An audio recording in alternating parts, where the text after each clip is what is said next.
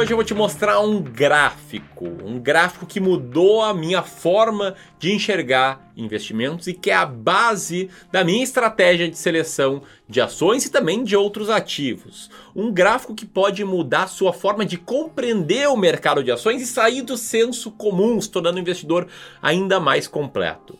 E aqui então vou te mostrar e também te explicar os motivos pelo qual esse gráfico faz muito, mas muito sentido para explicar movimentos de longo prazo do mercado de ações e como você pode usar ele a seu favor. Então presta muita atenção no que está por vir e se você gostou desse tema, está curioso para saber, eu já te convido para sentar o dedo aqui no like, porque a gente trabalhou bastante para pesquisar, foram anos estudando para chegar a essa conclusão e trazer tudo isso num vídeo para que você aprenda e consiga tomar melhores decisões. Beleza? Então vamos lá.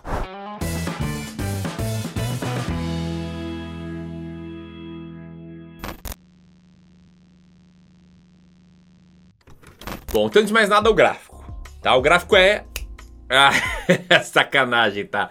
Não é esse não, não te preocupa. Não existe nada que a gente possa simplificar o ponto fazer assim, ó. Faz isso, quando uma ação faz assim, você compra. Não, tá? Aqui a gente tá falando de parada séria, parada embasada, um efeito que vem da física, mas é muito forte no mercado de investimentos. Então tira esse gráfico aí da tela e coloca esse sim. Agora sim. Esse gráfico ilustra o efeito de regressão à média ilustra esse conceito que é muito, mas muito importante e tão importante quanto ignorado. Afinal, você já viu alguém falando sobre regressão à média no mercado? Comenta aqui abaixo enquanto eu palpito que você vai comentar provavelmente não, tá? E esse gráfico mostra como as expectativas dos investidores podem distorcer o resultado das ações. Ele mostra como o otimismo exagerado de investidores em relação a algumas empresas específicas podem fazer com que esses investidores percam muito dinheiro enquanto acham que estão tomando decisões mais seguras de investir em empresas mais populares, mais queridinhas, e como o pessimismo exagerado que existe em algumas empresas e alguns papéis podem ser, na verdade, uma grande oportunidade de você ganhar dinheiro, de você lucrar. Mas calma, tá? Vou te explicar com detalhes tudo isso aqui. Primeiro ponto, tá? Por que as pessoas perdem dinheiro e por que o gráfico explica isso? Para explicar esse conceito é bom usar uma analogia que faz bastante sentido, tá? Imagine que eu pegue aqui e coloque nessa mesa uma, um copo de cerveja. Agora tá famosinho falar nos tais copos Stanley Bom, mas se for no copo Stanley vai quebrar a minha analogia, né? Porque a cerveja vai se manter gelada. Então ele coloca aqui um copo de cerveja e uma xícara de café. Coloque os dois aqui nessa mesa e espere, espere aí uma, duas horas e veja a temperatura dos dois copos de novo, né? Do copo de cerveja e da xícara de café. O que, que vai acontecer? Se a cerveja estava gelada, ela vai esquentar, ela vai ficar mais morna, temperatura mais ambiente. E se o café estava quente, que é a temperatura em que a gente geralmente toma café, pelo menos a temperatura que eu gosto, ele vai esfriar, também vai ficar uma temperatura próxima à temperatura ambiente. O que, que aconteceu? a temperatura dos líquidos regrediu à média. Isso acontece também no mercado de ações. Imagina que o café está ponto lá em cima do gráfico, né, em que a parte de cima, sei lá, é a temperatura, está na maior temperatura e a cerveja está na de baixo. A cerveja vai subir e o café vai cair. Vão regredir a média. Vão regredir ao lugar normal, ao valor normal, que para as ações é o real valor intrínseco das empresas. Tá, como assim, amigo? Explica melhor. Bom, lembra da analogia? No mercado financeiro, o que, que parece muitas vezes é que as pessoas veem uma cerveja gelada na sala e acham que a cerveja vai ficar ainda mais gelada. Ou que elas veem um café quente e acham que esse café vai ficar esquentando até o infinito. Quer entender melhor? Eu vou ser mais concreto, tá? As ações no curto prazo, elas tendem a subir de preço porque as empresas que estão por trás das ações têm bons resultados e os investidores passam a ter uma boa perspectiva sobre essa empresa, passam a acreditar que esses bons resultados se mantenham ou até na maioria das vezes sigam crescendo. Assim, a gente acaba vendo várias empresas que tiveram resultados bons recentes nos últimos anos, ficando cada vez mais caras. E quando eu falo caras, não é a cotação apenas subindo, e sim os múltiplos das, das empresas ficam cada vez mais esticados. O que, que está acontecendo? Para os múltiplos de uma empresa ficarem mais esticados, significa que os investidores estão prevendo muito crescimento para o futuro. E muitas vezes essa previsão de crescimento para o futuro passa do bom senso, passa do racional. Os investidores passam a extrapolar um crescimento passado para um futuro muito distante.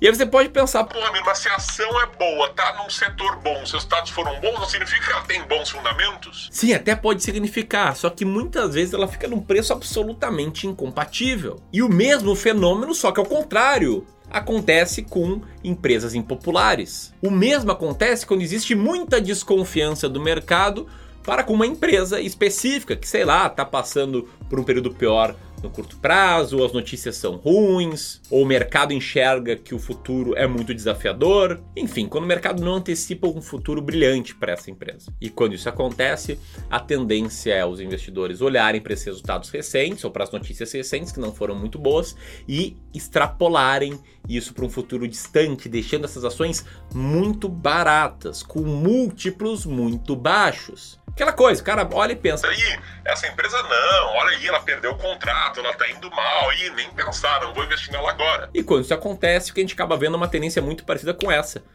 cujo gráfico eu peguei do livro The Acquirers Multiple. Isso é um estudo né, em que no T0 o autor pega as empresas mais caras da bolsa e as mais baratas com base no múltiplo price to book, preço por valor patrimonial.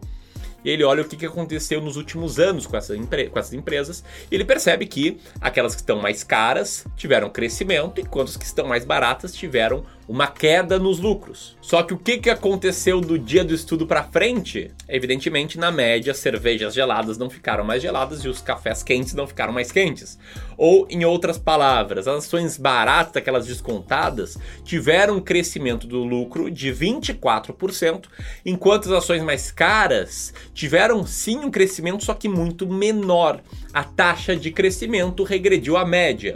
E a carteira de ações baratas venceu com folga a carteira de ações caras. Isso é o que os números mostram. Mas por que, que isso acontece? Por conta do cérebro dos investidores. Existe um viés comportamental, né? um viés é um atalho que o nosso cérebro toma para tomada de decisões, que se chama viés da disponibilidade ou recency em inglês, que fala que os investidores acabam dando um peso muito maior para aquelas informações que estão facilmente disponíveis nas nossas mentes, para aquelas ações recentemente disponíveis. Então, se vem uma empresa que está bombando, crescendo lucro, etc., a gente só olha o lado bom, só olha como o management foi muito bem, foi muito competente, como ela ganhou market share, como ela está indo super bem, e acaba meio que ignorando o histórico de múltiplos dela ou o preço que está sendo pago para virar sócio dela. É isso que gera, muitas vezes, a ganância e aquele efeito FOMO, né, que é o Fear of Missing Out, o medo de perder uma oportunidade. E isso faz com que, na média, os investidores, você, seus amigos que investem, etc., se sintam mais confortáveis, mais seguros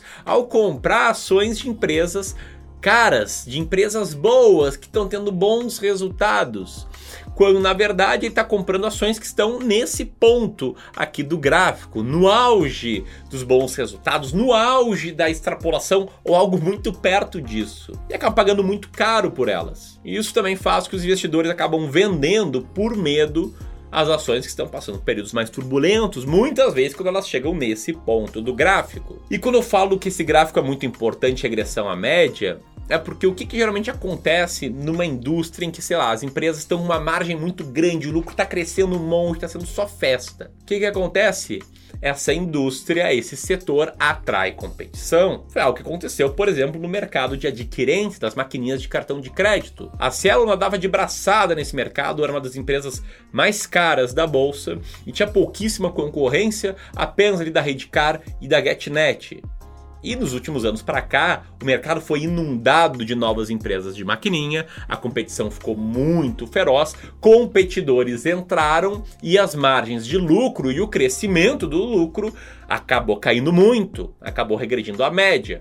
Como a Cielo tinha, tinha múltiplos muito esticados, a cotação despencou, caiu mais de 90% nos últimos anos. E numa indústria ruim, o comum de acontecer é o contrário. Se as margens estão espremidas, se as empresas não estão indo bem, se a situação está difícil, algumas empresas acabam quebrando, competidores saem desse mercado, que dão espaço para as margens melhorarem e regredirem a média for na forma positiva. E quem investe dessa forma, se forçando a comprar naquele ponto de baixo do ciclo e vendendo no ponto de cima, está automaticamente comprando na baixa e vendendo na alta. E se até aqui está fazendo sentido, eu te convido para te inscrever no canal, clicar no sininho para receber mais vídeos assim, mas ainda tem muito mais informações nesse vídeo. Porque até aqui eu tenho certeza que depois da minha explicação você deve estar louco para saber como, na média, comprar ações que estão no período de baixo, no ponto de baixo do gráfico, nesse ponto está na tela agora. Só que para fazer isso, você tem que fazer coisas diferentes do que a média do mercado. Não pode seguir a manada, comprar aquelas ações que todo mundo compra.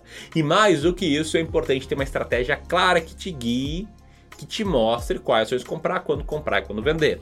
Se isso te interessa, agora, no dia 22 de novembro, fazer um aulão gratuito. Para quem tiver inscrito, tá? a inscrição está aqui que eu vou mostrar como montar sua carteira de ações para 2022. Na prática, passo a passo. Se você quer levar a sério esse jogo, quer levar a sério os investimentos em ações descontadas, baratas, com maior potencial de valorização, então aperta aqui e garante tua vaga nessa aula. Lá eu vou te mostrar a minha estratégia, que consiste em nada mais nada menos do que após rodar alguns filtros, considerando todas as ações da bolsa, ordenar elas por aquelas que têm maior para menor earning yield, né, que é a relação entre o resultado operacional da empresa com o total enterprise value e comprar aquelas 20 que estão com esse maior earning yield que na média, para uma empresa ficar com earning yield alto, com um lucro operacional alto em relação ao valor total que alguém tem que pagar para essa empresa, na média ela está em um lugar muito perto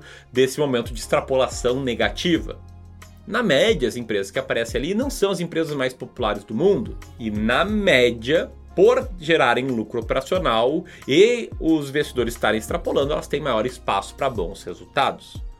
Foi assim por exemplo, no nosso backtest, medindo a nossa estratégia, em que ações mais baratas, da linha verde desse gráfico, venceram as ações mais caras, a linha vermelha desse gráfico. Mesmo para os olhos de alguns, essas ações baratas serem consideradas como mais arriscadas. E o resultado não foi bom apenas na simulação, mas também na prática, como que a gente viu aqui no caso dos nossos clientes de gestão de carteira, na carteira de ações dele. Nesse gráfico tá na tela é o gráfico de desempenho histórico da carteira de ações de um cliente meu que está conosco há mais de 5 anos, cuja carteira de ações brasileiras cresceu 350%, mais ou menos 225 a mais do que o Ibovespa. E enfim, toda essa nossa estratégia de seleção de ações, como eu já comentei, está baseada nesse conceito.